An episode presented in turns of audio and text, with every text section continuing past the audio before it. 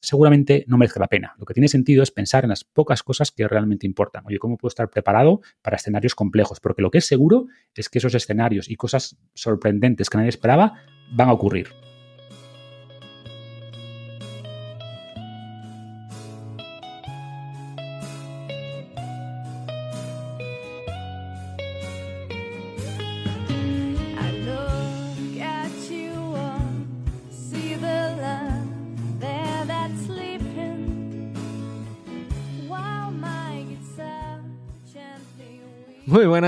Soy Adrián Susudio y esto es Charlando con Libros. Hoy vamos a hablar de un libro poco conocido, diría, aunque muy bueno, Algorithms to Live By, algo así como algoritmos por los que guiarse. Y lo vamos a hacer con un invitado increíble, con Marcos Vázquez. ¿Qué tal, Marcos? Bienvenido. Muy bien, un placer estar aquí contigo, hablando de libros, Adrián. ¿Cómo estás? ¿Qué tal? ¿Por qué elegiste este libro? Además, te lo has leído dos veces. Bueno, pues por lo que decías, ¿no? Es un libro poco conocido y, a mí me gustó especialmente porque combina eh, muchas cosas que me interesan, ¿no? O sea, por un lado, como mucha gente sabrá, yo soy originalmente ingeniero informático, entonces tengo muy cableado este pensamiento, tanto ingenieril como, como computacional. Eh, de hecho, en la universidad recuerdo que era mi asignatura favorita, se llamaba eh, algoritmos y estructuras de datos, ¿no? porque están muy ligados los algoritmos con la estructura de datos, cómo almacenamos la información. Y, en las últimas décadas, incluso años, ¿no? El tema de los algoritmos cada vez ha cogido más fuerza. Hace 10 años nadie sabía que era un algoritmo y ahora pues está en boca de todos. Algoritmos, inteligencia artificial, son cosas que están muy conectadas. Cada vez nuestra vida se rige más por algoritmos, ¿no? Y, mucha gente desconoce totalmente qué es un algoritmo o tiene unas nociones muy básicas de qué es un algoritmo y por eso me parece que es un libro que por un lado ayuda a entender esto, ayuda a pensar o a entender cómo piensan los ordenadores, si podemos decirlo así y por otro lado, lo que me gusta también del libro es que no es un libro únicamente técnico, que te explica los algoritmos y cómo funcionan los algoritmos, yo qué sé, de, búsqueda, de, ordenamiento, etcétera, sino que después en cada capítulo intenta extraer lecciones o, recomendaciones para aplicar esos algoritmos en la vida diaria. Entonces, para mí, como, combina muchas cosas que me gustan, ¿no? La parte más de ingeniería, de informática, de algoritmos, de comportamiento humano al final nuestro cerebro de alguna manera eh, utiliza un montón de algoritmos para tomar decisiones, ¿no? Y, este concepto o este ámbito de la toma de decisiones, de tomar mejores decisiones, también me gusta mucho. Entonces, como, como digo, son muchos elementos que están en la coctelera. Creo que el, el libro los une bastante bien.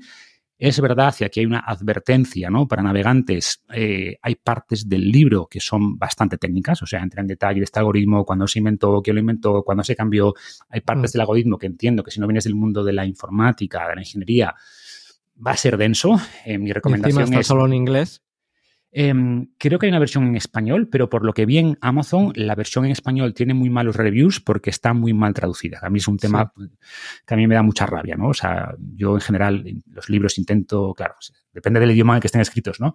Pero si lo hay en inglés y hablas inglés, o sea, le escuchas o lees inglés, léelo en inglés, porque en español es un tema técnico y que probablemente esté muy mal traducido, o eso es al menos lo que he visto en los reviews de, Amazon, ¿no? Pero está, está en español, ¿eh? La gente que realmente no, no pueda leer en inglés, está la versión española, pero me temo que se va a perder bastante en la traducción. Pequeña puntualización, el libro en español está descatalogado, por eso yo pensaba que ni existía en español porque no lo había encontrado. Además, solo lo sacaron en formato físico, es decir, para Kindle o cualquier otro dispositivo electrónico no existe, es decir, solo eh, se puede encontrar en inglés y es que encima, como dice Marcos, la traducción era muy mala y por eso imagino que no vendieron y que no luego lo renovaron ni volvió a salir. Seguimos con el episodio que es mm, que me costó. Hay algunas partes que son difíciles, aunque yo sí, sí, insisto, hay algunas partes que son que son densas porque entra bastante en detalle, pero es un libro que lo que hace es entra muy en detalle la parte técnica y luego vuelve a subir y eh, te da ya esas aplicaciones más mundanas, más fáciles de leer para la vida diaria, ¿no? Entonces, mi mensaje es, bueno, esas partes, léelas rápido, te las saltas, ¿no? Eh, hay partes que entran más en detalle, pero después regresa un poco a la superficie a rescatar lo importante y cómo esa, ese algoritmo o esa inteligencia, lo que sea, se puede aplicar después eh, al mundo real, a decisiones que tenemos que tomar en el día a día. Entonces merece la pena, a pesar de esos capítulos un poquito más duros para quien no tiene un background tecnológico, eh, mm. merece la pena eh, al final llegar a las lecciones prácticas. Sí, buen consejo como para no perderse el libro, ¿no? Porque a veces te, te, encalles en una parte y ya luego te pierdes otras partes que son, que son muy buenas. Mm. Bueno, los dos está escrito por, por dos personas. Brian Christian, que es un filósofo, pero además científico computacional, o sea, buena mezcla. Exacto. Eh, es un poco amplitud, ¿no? Eh, y, Tom eh, Griffiths, que es psicólogo y estadista. Pues como dices, son disciplinas muy interesantes, ¿no? Es la parte más informática, tecnológica, pero de un filósofo y, y, destila ciertos elementos filosóficos a lo largo del libro y por eso, personalmente, a pesar de no ser un libro conocido, como decías, me gusta esa combinación de elementos. y además lo que decías tú de los algoritmos, no solo son algoritmos de los ordenadores computacionales, es que lo llevan más allá y en verdad hablan, son heurísticas, reglas, eh, llegan a decir que una receta que sigues cuando quieres preparar una comida también es un algoritmo o cuando, un patrón cuando tejes una bufanda también es un algoritmo, es decir, amplían ah, con la excusa de esa palabra, la, amplían su significado y van más allá, por eso em, son algoritmos que muchos son, pues por ejemplo, para elegir a quién contratar o elegir tú qué, estudiar o incluso se, atreven a hablar de relaciones amorosas, ¿no? Cómo elegir a tu pareja, cuándo elegirla, cuándo, buscarla. Cómo comprar tu casa, qué casa comprar, ¿no? O sea, como decíamos, es eh, algoritmos computacionales aplicados a, la vida. Si quieres podemos empezar precisamente por este, que es, es como empieza, que es la regla del 37%, que sirve para, todo esto, para cuando buscar un, o cuando comprar una casa o, alquilar una casa, eh, para, muchas cosas. No, sé si te acuerdas cómo, cómo, iba.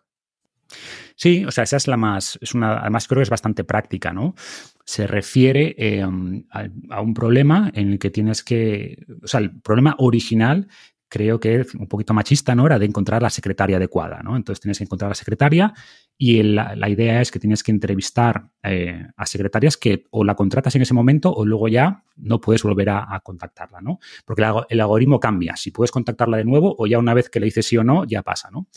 Y mm, la recomendación, que además se puede probar matemáticamente, es que para lograr la candidata óptima, muy cercana a la óptima la mayor parte de las veces, porque esto no, es, no te asegura, por supuesto, que vas a encontrar la mejor, lo que buscamos es maximizar las probabilidades de tener una solución muy buena, ¿no?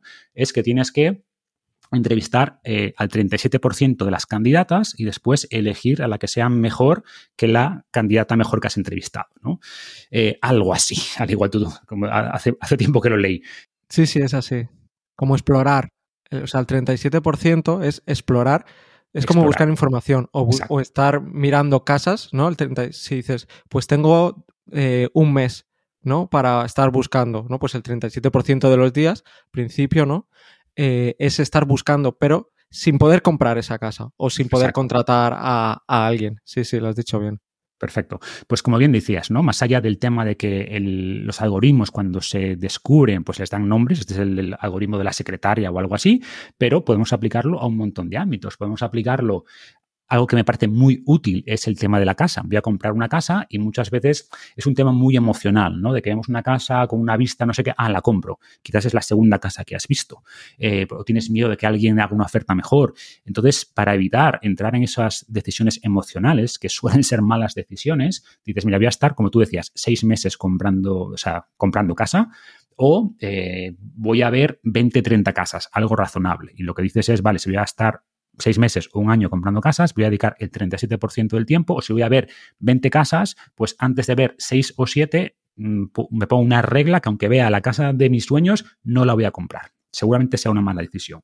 Voy a ver un tercio de las casas o ese 37%, para tener una idea del mercado, de dónde están los números más o menos que hay aquí y a partir de ahí, cuando encuentro una casa que sea mejor que la mejor que he visto en ese primer tercio, en ese primer 37%, hago una oferta sobre esa casa, ¿no? Y también se puede aplicar a las parejas, ¿no? Generalmente casarte con la primera persona con la que sales, a ver, puede ser, puede ser que, como decíamos antes, esto no es, eh, no hay certeza, los algoritmos en general, hay algoritmos que te dan la mejor solución en algunos casos, pero la mayoría de algoritmos son más bien heurísticos, te dan buenas soluciones en un tiempo razonable. Suele haber un equilibrio, ¿no? Intentar lograr el equilibrio entre lo óptimo que es la solución y el tiempo que tardas. Porque para buscar la solución óptima, claro, la casa óptima implicaría ver todas las casas del mundo. Sería la única forma de encontrar la casa ideal para ti. Sabemos que eso es imposible, por tanto, tenemos que lograr algoritmos que nos den una solución razonablemente buena en un tiempo razonable, ¿no? Entonces, este concepto de contratar a la secretaria de comprar una casa o alquilar una casa, pues también es aplicable a las parejas, ¿no? Decir, oye, pues seguramente la primera pareja que encuentres con 18 años pues sí, quizás es la mejor persona que podrías haber encontrado, pero estadísticamente es difícil. Lo más lógico es que tengas que salir con una serie de personas para ver cómo, cómo son las relaciones, cómo te sientes con distintas personas y a partir de ahí tendrás eh, más criterio para saber mm, realmente qué persona buscas, con quién congenias mejor y tengas más, más eh, criterio para seleccionar la persona con la que finalmente te quieres casar. Que sé que suena un poquito raro aplicar conceptos matemáticos y algorítmicos a las relaciones, ¿no? Porque al final es mm, el enamoramiento no, se rige por reglas matemáticas, pero creo que al menos considerar este aspecto estadístico matemático nos ayuda. Oye, es, es, razonable pensar que si es la primera vez que conozco a alguien, sea la persona ideal para mí, mm, puede ser, ¿vale? Las estadísticas, o sea, no, te dicen que la, posibilidad sea cero, pero estadísticamente seguramente no sea la mejor decisión. Entonces, esa, esa idea, este algoritmo del 37%, pues nos da bastante información y creo que es muy aplicable a muchos ámbitos de la vida. Sí, además eh, dice que normalmente no llegamos a ese 37%. Es decir, que tomamos las decisiones, todo este tipo de decisiones antes.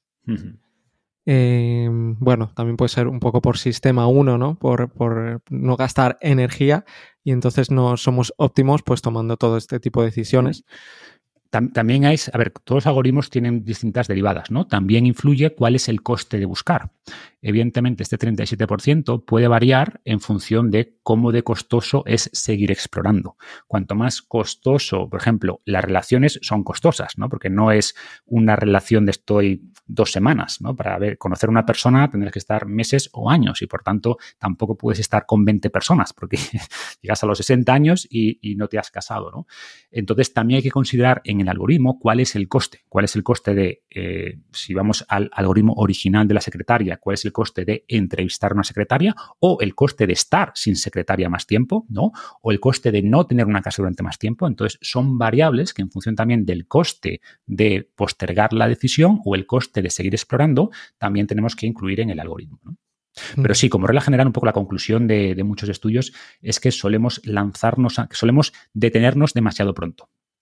¿No? Un poco quizás por este, lo que se llama también el FOMO, ¿no? El, fear of, missing out, el, miedo de que veo una casa, me gusta, me da miedo de que me la quiten, pues la compro. Mm que insisto, que a veces sí que la primera casa que ves es la mejor, pero lo más probable es que no. Es raro que si vas a ver 10 casas, estadísticamente es poco probable que la primera sea la mejor, ¿no?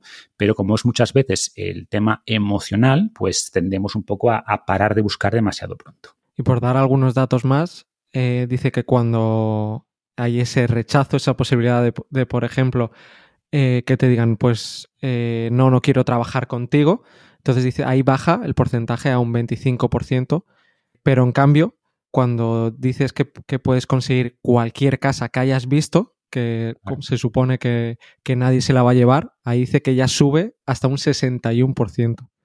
El, que puedes estar sin, sin decidir. Y también a esto se suma una cosa que me gustó mucho, que es el problema del ladrón. Dice, ¿cuándo parar de robar? Como curiosidad que decía que depende de las probabilidades que tengas de que te atrapen. Dice, si por ejemplo eres un ladrón bastante bueno, dices, tengo unas probabilidades de un 10% solo de que me atrapen. Dice, ¿cuándo tienes que parar de, robar? Entonces, eh, dividía el, no, el 90% eh, entre el 10, dice, al noveno. Al, al, noveno atraco, dice, para ya ahí por probabilidades de que te atrapen. Dice, pero en cambio, si eres un ladrón malo, que hay un 50, de que, que, te atrapen, 50 de 50, al primer robo, después del primer robo, retírate, jubílate. Sí, sí, sí. Y eh, nos podemos ir a otro que me gustó también, eh, que de hecho es el, segundo capítulo, que es el de explorar o, o, explotar o actuar. Es decir, como investigar o luego ya disfrutar. Por ejemplo, cuando ves muchas películas o cuando ya vuelves a ver esa película. O vuelves a repetir a ir a, un país, ¿no? Vuelves a México porque sabes que te gusta mucho México. A mí este es también de los que más me gusta y hay muchas lecciones ahí que, extraer. Y, y, es algo que funciona, o sea, como decía al principio, nuestro cerebro la mayoría de estos algoritmos tiene heurísticos que funcionan razonablemente bien. ¿no? Digamos que la selección natural ha moldeado nuestra cabeza ciertos algoritmos que, sobre todo en el entorno en el que evolucionamos, funcionaban bastante bien. En el entorno moderno, no tan bien. Por darte otro ejemplo, un algoritmo sería, oye, si algo eh, es muy calórico y es dulce, cómetelo, porque esto es bueno. Si es amargo y tal, no te lo comas. Si tiene pocas calorías, no te lo comas. Eso en el entorno en el que evolucionamos es un muy buen algoritmo. Sin embargo, en el mundo moderno, eso implica que, tu cerebro sigue buscando pues, azúcares, ultraprocesados. Entonces, los algoritmos que funcionaban bien en el mundo de hace 20.000 años, en el mundo moderno no siempre funcionan bien. Y muchos sesgos cognitivos que tenemos, los tenemos por lo mismo, porque en el mundo en el que evolucionamos, donde se forjó nuestro cerebro, daban una solución mejor que el azar, mejor que el 50% de las veces, y en el mundo moderno, pues funcionan a veces peor que el azar, ¿no? Entonces, volviendo al caso de explorar y explotar, se refiere a que em, nuestras acciones pueden ir dirigidas a buscar algo, a explorar o a explotarlo. Por ejemplo, eh, aplicado al mundo, al mundo actual, ¿no? Tú puedes decir, bueno, pues hoy quiero ir a cenar. Tengo dos opciones puedo ir a un restaurante que sé que me gusta y que sé que la probabilidad de que disfrute la comida y la cena es muy alta porque he ido muchas veces y, me gusta, pero también puedo decir, oye, pero quizás si siempre voy al mismo restaurante, no voy a descubrir restaurantes nuevos que pueden ser potencialmente mejores, ¿no? Y por tanto tienes la decisión de, quizás explorar otros restaurantes. Y, o por ejemplo, los animales en la naturaleza, pues al final tú ves que están eh, en cuanto encuentran comida, pues explotan eso, buscan, buscan, cuanto encuentran eh, algo, lo explotan lo más que puedan. Y cuando ven que ya el coste de seguir explotando eso es mayor o que se cansan de ese alimento, dicen voy a explorar otras cosas, ¿no? Entonces, como digo, es algo que nuestro cerebro ya entiende intuitivamente lo de la diferencia entre explorar o explotar. Y una de las conclusiones del libro es que tenemos que aprovechar los años más de juventud para explorar muchas cosas, eh, porque tenemos mucho más tiempo después para explotar, ¿no? Intuitivamente hacemos eso. Por ejemplo, eh, cosas que dice el libro que me parecen muy interesantes. Se habla mucho de que nuestro círculo social se reduce cuando nos hacemos mayores, y esto en parte es es cierto, estadísticamente es cierto, lo que plantea el libro es que quizás eso tenga sentido, que quizás cuando somos jóvenes buscamos un círculo social más amplio, explorar, conocer más personas, y cuando somos mayores somos más selectivos. Ya no queremos seguir conociendo nuevas personas, queremos pasar más tiempo con las personas que realmente valoramos y que sabemos que realmente disfrutamos su compañía. O, cuando llegas a una ciudad, pues cuando llegas a una ciudad que desconoces, seguramente las primeras semanas o incluso meses estés probando nuevos restaurantes, volviendo al ejemplo anterior. ¿no? Eh, no vayas a un restaurante y, y, repitas todos los días, aunque te guste mucho. Seguramente digas, oye, voy a explorar distintos restaurantes. Sin embargo, si es tu última noche en esa ciudad, al día siguiente te vas y no vas a volver a esa ciudad, ¿qué haces? ¿Seleccionas un restaurante nuevo? Voy a probar este. Seguramente no. Seguramente digas, oye, llevo años en esta ciudad eh, y sé que este restaurante es muy bueno. Voy a ir a ese porque estoy seguro que ese restaurante eh, voy a quedar satisfecho y va a ser una buena experiencia final. ¿no? Entonces vas a explotar algo que ya has explorado antes. Entonces, este es el tema, ¿no? O sea, es ese equilibrio entre descubrir cosas nuevas, entre explorar, sabiendo que al explorar tienes la posibilidad de encontrar algo mejor, desconocido, pero también muchas probabilidades de que, ese tiempo sea mal invertido, de que ese tiempo no genere eh, una solución mejor a la que ya tienes, ¿no? Si tienes un restaurante que te guste mucho, que te gusta mucho, si cambias de restaurante, si exploras restaurante, es muy probable que el nuevo restaurante que explores sea peor que el mejor restaurante que tú ya conoces, ¿no? Pero de nuevo, si nunca exploras, si sigues, si ya te quedas con lo que tienes, pues tampoco vas a descubrir opciones nuevas, ¿no? Entonces, es esta, esta idea, ¿no? De lograr ese equilibrio entre explorar y explotar, con, esta recomendación final que plantean los autores de, bueno, cuando eres joven, explora más cosas y cuando eres mayor, pues oye, explota las cosas que realmente disfrutas, ¿no? Y, plantea errores de ambos tipos, ¿no? Gente que explora muy poco, y, esto lo vemos, ¿no? Personas jóvenes, pues que terminan el instituto, se meten a la universidad, en la carrera que a los 17 años pensaban que era la mejor y ya está, toda su vida haciendo lo mismo.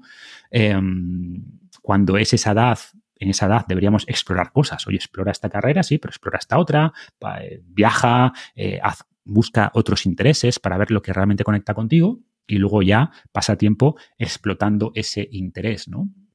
Eh, entonces, por un lado, hay errores por exceso de, por déficit de exploración, pero también se ve lo contrario, gente que está toda la vida explorando, que al final no se compromete con ninguna relación, que al final también exploramos y explotamos relaciones, ¿no? Que no se compromete con ninguna relación o, que, o con ninguna carrera, llega a 50, 55 años sin saber qué hacer con su vida porque no ha, explorado muchas cosas, pero no se ha comprometido con nada, con lo que no ha construido nada sólido. Eh, entonces, bueno, pues este es un poco el, algoritmo y, lo que pretende orientarnos en la vida. A lo mejor un poco por FOMO, lo que has dicho tú antes, ¿no? Hay gente que siempre está explorando por ese miedo a, a perderse algo, pero mm. claro, es que llega un punto que, eh, y lo que decías tú de que más mayores, pues es eh, más normal que, tengamos menos amistades porque somos más selectivos. Este ejemplo lo querías, te lo quería sacar porque en tu último libro, Vive Más, pues hablas de, de esa parte de, de, cuando eres más mayor y, cómo llegar de, de una, una, forma la, la, más óptima. Pero bueno, de tu libro hablaremos en el próximo episodio. Exacto. Y también sobre esto eh, se puede ver en, en, el cine, en la industria del cine, cómo estos últimos años ya no están explorando, están explotando, están sacando segundas partes, están sacando de, de todo sobre eh, cosas que ya han tenido éxito. Entonces es una señal de en qué ciclo, en qué fase del ciclo están, o ellos mismos piensan que están, ¿no? Están ya exprimiendo la vaca al máximo son mayores, están a punto de morirse. Como decíamos antes, ¿no? Si estás ya en una fase de explotación de lo que has explorado de joven, es que piensas que no queda mucha vida para explotar nuevas exploraciones. Y cuando Hollywood lo que hace es sacar las mismas películas, ¿no? La versión 8 y 10 de Fast and Furious y de no sé qué, los Avengers, pues es que piensan seguramente que sí, que están al final del ciclo y que no merece la pena invertir, porque ese es el problema. Explorar es una inversión que no merece la pena invertir y que prefieren explotar ya lo que han explorado las décadas anteriores. ¿no?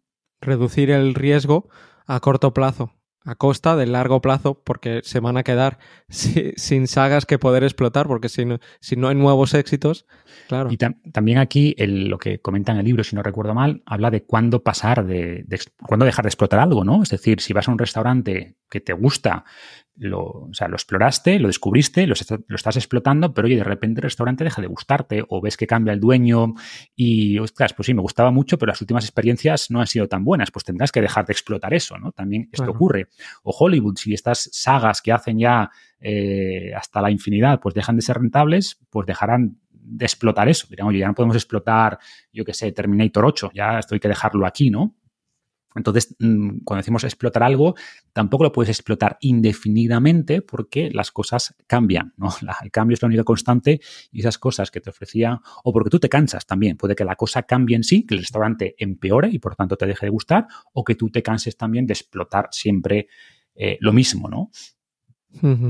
Pasa también, por ejemplo, con los libros. Yo creo que al principio está bien leerse muchos libros, no, no repetir ¿no? un libro, pero llega a un punto, y por ejemplo, este año hay muchos libros que, que, he repetido, vuelto a leerme ese libro, porque ya las probabilidades de encontrar buenos libros ya se reducen, ¿no? Cuando has leído cientos, cientos, cientos de libros, sí que obviamente van a haber muchísimos libros buenos, pero la probabilidad de encontrar un buen libro comparado a volver a leer es, eh, es más pequeña pero también esos libros, hay libros que yo he visto que tienen una segunda lectura, pero digo, no tienen una tercera. Y hay otros que, que notas, dices, pues podría tener en un año una tercera, una cuarta, ¿no? Eso también, que dices, ah, tengo que volver a, explorar. Pero nos, nos podemos ir al, al, siguiente algoritmo que era el de ordenar, ¿no? Cuando quieres ordenar algo, que habla, por ejemplo, de los libros, dices, tu biblioteca personal, porque eh, la tienes que ordenar, por ejemplo, alfabéticamente, Dice, lo más probable es que no. lo que me gustó del libro, esto ya es más personal, ¿no? Es que, claro, cuando estás empezando a leer los algoritmos, pues em, te vienen recuerdos de cuando estudiabas eso, ¿no? Cuando estudiabas, yo hice este programa, me acuerdo que era un programa típico que hacías de ordenamiento gráfico, veías cómo se ordenaban las, cosas, ¿no? Y usabas el Bubble Sort, que era muy poco eficiente, algoritmos que se llaman em, de o n al cuadrado, ¿no? Es decir, que si vas a ordenar 10 cosas, pues es muy poco eficiente eh, algunos tipos de ordenamiento porque a medida que aumenta las cosas a ordenar, el tiempo se dispara. Entonces buscas eh, algoritmos que sean de tiempo lineal, es decir, que si aumenta un 10% las cosas que tienes que ordenar, el tiempo que tardas en ordenarlo aumenta un 10%. Lo ideal es eh, algoritmos logarítmicos, ¿no? Que aunque aumente el, el, los libros o lo que sea que vas a ordenar, pues el tiempo se aumenta un 10%, que el tiempo que requieres para ordenarlos aumente un 2%, ¿no? que es muy difícil. ¿no? Eh, normalmente algoritmos de tiempo lineal son ya muy, muy eficientes. Entonces, estas son las partes que quizás a la gente le cuesten, pero como bien estás indicando con ese ejemplo, el libro después intenta llevarlos al día a día. ¿no? Entonces, te saca recomendaciones, por ejemplo, pues mm, ordenar algo que rara vez vas a buscar, pues no tiene mucho sentido, ¿no? Eh, ordenar, pues eso, alfabéticamente libros que luego quizás ni, busques o no los vas a buscar de esta, manera. Eh, y al revés, eh, buscar cosas que no están bien ordenadas, pues también es muy ineficiente. Entonces tienes que entender este tipo de cosas. Busco más. O, y además, ordenar tiene un coste. O sea, si yo voy a meter un nuevo libro en la biblioteca, ¿cuál es el coste de ordenarlo? Eh, desorden absoluto es tiempo cero, lo pongo donde sea. Si lo quiero ordenar de manera alfabética, pues ya tengo que buscar, ta, ta, ta, ta, ta, va aquí. Si los ordeno por categoría, si los ordeno por colores, pues en función de cómo lo ordene, el coste de ordenarlo es distinto, ¿no? Entonces tienes que ver si también eh, los objetos mm, vas a insertar más veces o a buscar más veces cuantas más veces vayas a buscar respecto a cada vez que insertas, más tiene, más, más tiene sentido de que eso esté bien ordenado. Y al revés, si haces muchas más inserciones que búsquedas, pues claro, lo que quieres que sea eficiente es la inserción y no tanto la búsqueda. Y, y además un factor extra que es la urgencia. Es decir, necesitas que esté ordenado porque necesitas encontrarlo ya, necesitas encontrar un libro ya, ya, en tres segundos, o en vez de tres segundos puedes estar 10, 20 o 25 segundos buscando ese libro. Claro, eso también es muy importante, porque a lo mejor sí que puedes aceptar un coste más alto de tiempo de ordenar algo, porque es muy urgente luego encontrarlo, ¿no? Pero cuando no lo es, dices, mm, ahí el, porcentaje, como decías tú, pues e, es más, más reducido. O también habla de que estamos eh, siempre ordenando en, en las sociedades en los países, el, G20, ¿no? según el PIB eh, de los países eh, o las competiciones deportivas, también sirven para, es una forma de, ordenar, ¿no? En la liga, que, ¿cuál es el resultado? Ordenar. ¿Cuál es el mejor equipo? El segundo, el tercero, es otra forma de, ordenar y, de hacer estatus y marcar estatus quitando la parte violenta, o sea, se ahorra mucho con los países, eh, con las tribus, si está muy claro que un país es mucho más fuerte que el otro por el PIB o por otras cosas, el otro, el pez pequeño, ya se va a rendir, ya, ya, ya no va a... Has dicho varias cosas interesantes. Esto es el tema de las jerarquías, ¿no? Que hay mucha gente que no le gustan mm. las jerarquías, pero hay que tener que las jerarquías son profundamente biológicas. Todos los seres sociales que viven en grupos tienen jerarquías. Las jerarquías al final marcan el orden, ¿no? Volviendo al tema del orden, el orden en el que se acceden a los recursos, ¿no? Quién come primero, quién se aparea primero. Y esto suena un poco, un poco injusto, pero tiene muchos beneficios. Porque imaginemos que no hay jerarquías, que no está ordenada esa jerarquía de, de animales. Pues al final, cada vez que hay una oportunidad de comer, sería choque violento. Vamos aquí a pelearnos entre todos a ver quién come primero o ver quién se aparea primero, ¿no?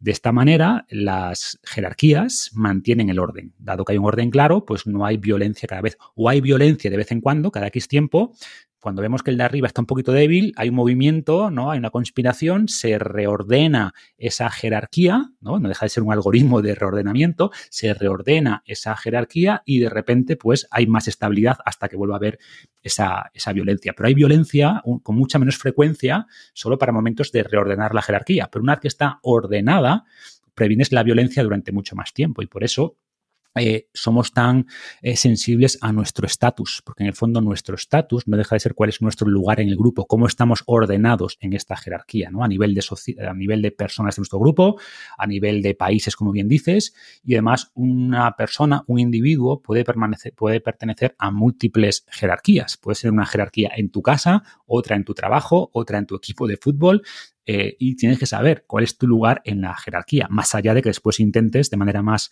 violenta o más pacífica moverte en esa jerarquía, ¿no?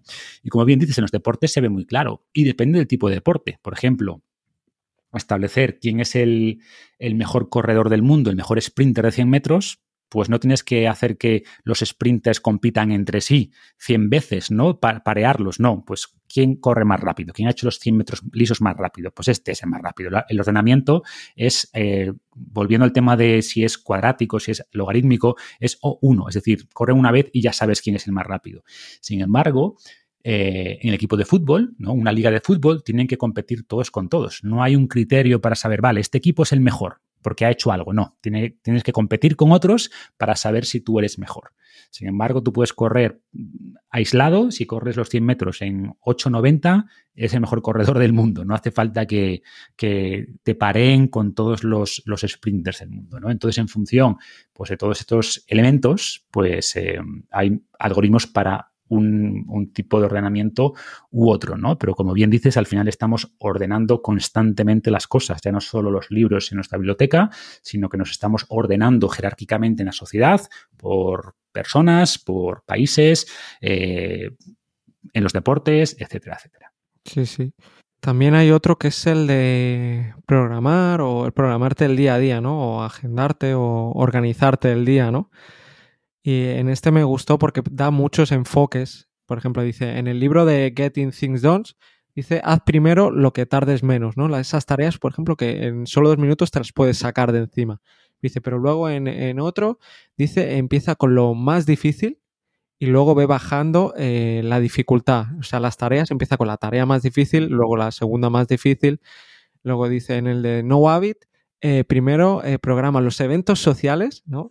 Eh, y los tiempos de descanso, de, ocio, y luego en esos huecos rellena el trabajo, es decir, lo contrario que se suele hacer. O los que dicen deja las cosas a medias o, que no dejen las cosas a medias porque da esa rabia, ese cierre cognitivo, y en cambio los que dicen que es bueno postergar. aquí hay como, como mil métodos y, creo que es de los más difíciles de tener un algoritmo y decir este y punto. Y creo que cada uno tiene que, buscarse eh, su manera, eh, probar varios y ver el que mejor le funciona. Porque, por ejemplo, por energía mental, pues a veces es muy lógico. Hay gente que por la mañana es cuando más energía, yo soy de esos mental que tiene. Yo también, sí. Puede eh, estar bien empezar con tareas difíciles o empezar la primera hora con tareas fáciles, ¿no? De, de, dos minutitos o lo que sea, y luego a la hora, cuando ya estás más despierto, ya te haces las tareas difíciles, no dejarlas para, por mucho que sea mucho rato, a última hora del día, ¿no? No sé, en tu caso, eh, podríamos hablar de tu último libro, de cómo te organizaste para, para escribirlo o, qué, o qué algoritmo utilizaste. Hay muchos algoritmos ahí, como bien dices, ¿no? Em, a mí me gusta mucho esta, la famosa matriz de Eisenhower, ¿no? Que es un poco este cuadrante de importante y urgente. Y lo que ocurre muchas veces es que nuestro día consiste en apagar fuegos, en esas cosas que son urgentes, pero muchas veces no son importantes, ¿no? Em, y yo intento, de cara un poco a escribir libros, que cada mañana, porque también soy más productivo cognitivamente, las cosas que son más demandantes cognitivamente las resuelvo mejor por la mañana, dedicar algún bloque de tiempo. Me gusta mucho a nivel de planificación los slots, ¿no? Tener slots de tiempo. Eh, me gusta el, el, enfoque Pomodoro, pues de tener al menos un par de Pomodoros, idealmente tres o cuatro, para trabajar en algo que es importante pero no urgente. Por ejemplo, escribir un libro generalmente no es algo urgente, ¿no? No es alguien que, salvo que llegues ya a la, te acerques a la fecha límite de entrega a la editorial, que ya te están llamando, ya qué pasa con el libro, pero cuando te queda un año no es urgente, es importante y no urgente. Y justamente esto, lo importante y no urgente, pues tendemos a postergarlo, ¿no? Porque al final, como decía, pues prestamos más atención a, a, la rueda que chilla, ¿no? A lo que es urgente y muchas veces no es importante. Evidentemente, si hay algo que es urgente e importante, pues esa tiene que ser tu máxima prioridad. Entonces, mi, mi objetivo es que cada mañana trabaje en cosas que son generalmente cosas de largo plazo y que son importantes, pero que no son urgentes y que al no ser urgentes, pues tendemos a postergarlas, ¿no? Y además, normalmente son también más difíciles, ¿no? Nuestro cerebro al final, volviendo a esos algoritmos que teníamos antes cableados, eh, nuestros algoritmos ancestrales priorizan que aquello que supone poco esfuerzo. Lo que supone más esfuerzo, ah, mejor no lo hagas, ¿no? Porque al final había que ahorrar calorías y por lo tanto no somos buenos a la hora de realizar esfuerzo cognitivo mientras que hay tareas más administrativas, más sencillas, que tendemos a priorizar porque son más sencillas y tendemos a postergar lo que es más, eh, más complejo, lo que requiere más planificación, lo que no tiene un deadline inmediato, lo que es más sencillo. Y, tiene esta, creo que es Brian Tracy, tiene el libro este de Cómete la rana, ¿no? De, oye, a primera hora cómete la rana, o sea, en el sentido de haz lo más difícil que tengas que hacer en el día, hazlo a primera hora, primero porque ya lo has hecho. Difícil siempre que sea importante, evidentemente, ¿no? Lo has hecho y además, a partir de ahí, el resto de cosas por comparación te van a parecer sencillas. Ya has hecho lo más difícil la primera hora y a partir de ahí todo va a ser más, más fácil. ¿Y tu último libro te costó más o menos? Como, mm, claro, como tú ya te, lo, tienes tan claro, ¿no? Cómo, cómo hacerlo y cómo y tienes tanta experiencia. O, escribes ya más rápido o ya ha llegado un punto que, es que ya tus últimos libros tienes el mismo ritmo. Em, me costó, depende con qué libro lo compare, ¿no? Por ejemplo, me costó menos que Invicto. Invicto me, costó más em, porque quería darle, al ser un tema nuevo, eh, cambiar mucho de, registro, ¿no? De pasar de escribir de, de, salud a escribir sobre filosofía, aunque tiene un poco esa derivada, aterrizada cambio de hábitos de salud, pero no deja de ser una temática distinta. Me costó más porque no quería que fueran simplemente... Em, o sea, lo que más me cuesta, honestamente, es encontrar el, el hilo conductor, ¿no? Es decir, una vez que tengo el outline claro, lo que es ya rellenar contenido específico, es bastante fácil, ¿no? Tengo un poco ya el hábito de la escritura, de, tengo muchas ideas en la cabeza, es cuestión de ordenarlas, sintetizarlas. Cuando escribes un libro, científico, entre comillas, pues hay mucho trabajo de que todo esté referenciado, dónde están las referencias para cada uno de esos argumentos que pones en el libro, eso lleva bastante tiempo, pero que es la escritura en sí fluye bastante bien. Me cuesta más cerrar un poco la, estructura, la metodología, volviendo un poco a ese concepto de ingeniería. Me gusta que todo sea un algoritmo que se entienda, que tenga unos pasos, que sea una metodología lógica, ¿no? Por ejemplo, en Invicto le di muchos cambios a la estructura, hasta que no tuve claro en la cabeza lo de visualiza con claridad, actúa con determinación, resiste con disciplina, esto eran distintas estructuras hasta que dijo, yo creo que los pasos son estos, ¿no? Una metodología de cambio con tres pasos. Al final voy a poner una serie de herramientas que puedan ayudar, un poquito más generales. Eh, y una vez que tienes esa metodología y tienes la estructura global del libro, que todo tiene sentido, que unos capítulos fluyen en los siguientes, que, hay un hilo narrativo, entre comillas, que tiene sentido, eh, esa es para mí la parte más difícil, más que la estructura en sí. Una vez que tengo ya todos los slots, por así decirlo, volviendo a la planificación, me es más fácil ya reinar un slot sencillo, ¿no? Pero quiero ver el, libro completo, eh, cuál es esa estructura global y que todo tenga sentido en mi cabeza, porque si no me cuesta eh, ponerme a, detallar algo, ¿no? A, escribir sobre un árbol concreto si no tengo el bosque del libro completo mm, en mi cabeza, ¿no? Entonces esa es la parte, la parte de estructura la que más me suele costar. Sí, yo creo que eh, te entiendo porque es como difícil, ¿no? Eh, tener un, hilo argumental y tener esa estructura es, para mí, yo creo que es la parte más difícil de, escribir un libro también. Sí. Porque es, difícil encontrarla, ¿no? Y encontrar como una excusa, un, un, argumento que te haga poder escribir 200, 300 páginas, ¿no? Y, a la vez no estar todo el rato repitiéndote. Porque tú en, en, tus libros hablas de mil cosas, das, a veces introduces solo los temas, es como una introducción y hablas de uno, hablas de otro saludablemente igual, pero bueno.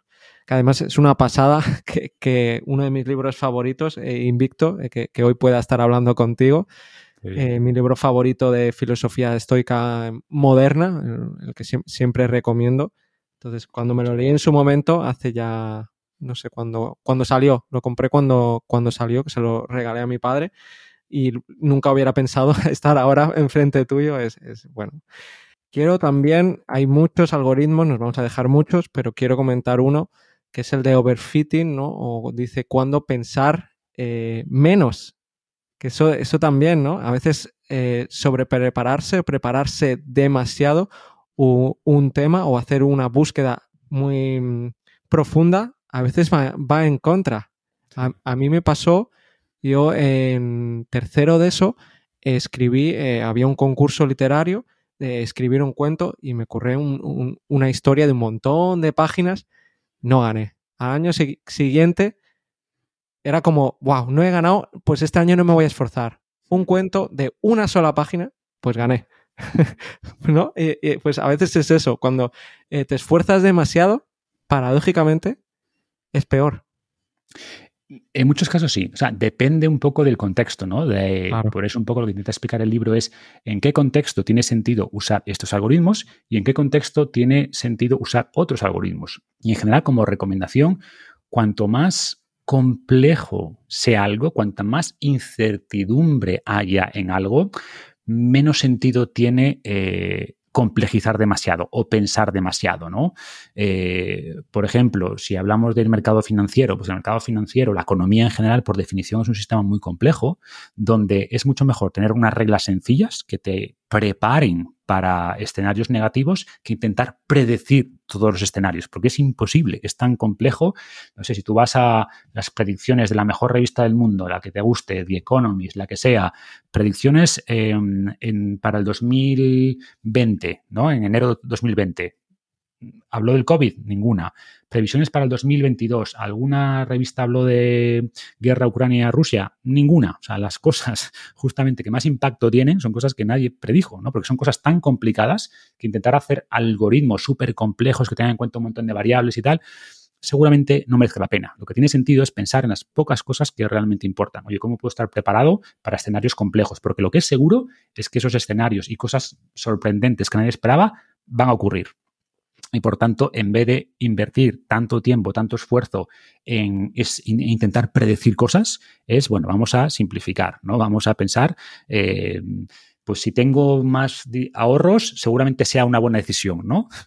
Entonces, invierte tiempo en eso en vez de pensar de, bueno, si hay aquí que hacer esta complejidad, invertir en, en derivados y no sé qué, y opciones, seguramente sea eso, overfitting, ¿no? O eh, creo que habla en el libro también de este concepto de la navaja de Ockham, ¿no? que la idea es que muchas veces las soluciones más sencillas y las explicaciones más sencillas son las más correctas, mientras que a veces nos inventamos visiones paranoicas y conspiranoias para explicar cosas cuando hay formas mucho más sencillas de, explicar las cosas, ¿no? Entonces va, por ahí. Muchas veces la sencillez y la simplicidad es, es, muy valiosa y tendemos a veces a complejizar demasiado. Otro ejemplo, cuando intentamos optimizar todo. Ahora en el último podcast hablaba de Brian Johnson, ¿no? que no sé si te suena del protocolo Blueprint, que es un millonario americano que está intentando eh, romper el récord de longevidad ligado con el libro Vive Más. Entonces está intentando optimizar todas las variables fisiológicas posibles. y yo creo que intentar optimizar en exceso también es un error. Tienes que dejar cierto margen para cosas que no son optimizables, o sea, o, dejar cierto, justamente por intentar optimizar todo, puedes optimizar cosas que son más importantes, ¿no? Como disfrutar la vida. Entonces va un poquito por ahí, por no intentar tampoco la máxima optimización, por no invertir demasiados recursos en intentar predecir cosas, por ejemplo, hacer algoritmos muy complejos para llegar a soluciones, donde vas a poder llegar a soluciones que seguramente sean tan buenas o mejores con mucho menos esfuerzo y de manera mucho más directa y sencilla. O volviendo al caso de Invicto, o sea, yo sabía que era un libro que si me enrollaba mucho con la filosofía, que no iba a conectar. Entonces, al final era un libro más largo y, cada iteración que hice final de Invicto era quitar cosas, quitar complejidad, hacer un libro más sencillo, que no hubiera frases, ni palabras, ni ideas que realmente no, no dijeran algo importante, ¿no? Entonces creo que al hacer un libro más sencillo justamente y al quitarle complejidad, tuvo más éxito porque fue capaz de, sintetizar y de hacer que esos mensajes lleguen más, ¿no? Entonces va un poquito por ahí. Claro. Más gente se lo acaba, también más gente lo recomienda o más gente puede ponerlo en práctica. Claro, pero sin llegar a pasarse la, extrema simplicidad que a veces ocurre. Tienes que jugar con... Volvemos al concepto del equilibrio, ¿no? que en sí mismo, como decíamos, es una premisa de los algoritmos. ¿Cuál es el equilibrio óptimo entre tiempo y precisión, entre ser demasiado complejo y por tanto llevar mucho tiempo, o ser demasiado sencillo y por tanto no darte una solución razonablemente buena? Sí, y el, ejemplo que decías del, hombre este, ¿no? que estaba cuadrando, optimizando todo Claro, ese es, también creo que es un problema de ver el cuerpo como un robot o como una máquina, ¿no? Es una máquina. Cuando no, cuando eh, es un sistema complejo eh, y hay variables que se te pueden escapar y, y, además tocas una cosa, cambian mil otras, hay tantas conexiones, bucles de retroalimentación, que claro, a lo mejor vende mucho eso, ¿no? Llama mucho la atención, pero, pero va a tener resultados, ¿no? Y que hay cosas que no podemos medir. al final también es, es, otro problema, ¿no? Que creo que lo toca en el libro, que tendemos a medir lo que es fácil y hay muchas cosas que medimos que no son importantes o al final nos obsesionamos con la métrica, que este es otro problema importante, ¿no? Cuando la métrica se convierte en el objetivo, deja de ser una buena métrica. Y cuando la métrica es, pues eso, cuál es mi calidad óptima de sueño de no sé qué, pues si eso se convierte en el objetivo, o sea, si, si cuidar la salud se convierte en el objetivo, seguramente sea malo. Para mí cuidar la salud es un medio para un fin, ¿no? El objetivo no es cuidar la salud, el objetivo es vivir mejor, vivir más. Cuidar la salud es un medio. Cuando cuidar la salud es tu fin último, lo conviertes en un fin último, eso implica, pues lo que digo siempre, ¿no? Que vas a renunciar a salir con tus amigos a celebrar una noche porque, claro, vas a eh, romper tus ritmos circadianos o que no te vas a comer la tarta que te ha hecho tu hija en tu cumpleaños porque lleva un poquito de azúcar, ¿no? Porque, claro, estás optimizando tu nivel de glucosa y, como, como fin último, cuando realmente tu nivel de glucosa debería ser un medio para un fin que es disfrutar en este caso, eh, celebrar con tu hija, con tus amigos, etcétera, ¿no? Entonces va, va por ahí. Sí, o fijarte en los kilos en la báscula, que ese es el típico error, ¿no? Dice, he, bajado un kilo, pero a lo mejor también has, bajado músculo y has perdido fuerza. Si quieres bajar kilos, te cortas una pierna y ya está, ¿no? Si el objetivo final es el peso, pues hay muchas formas de lograrlo.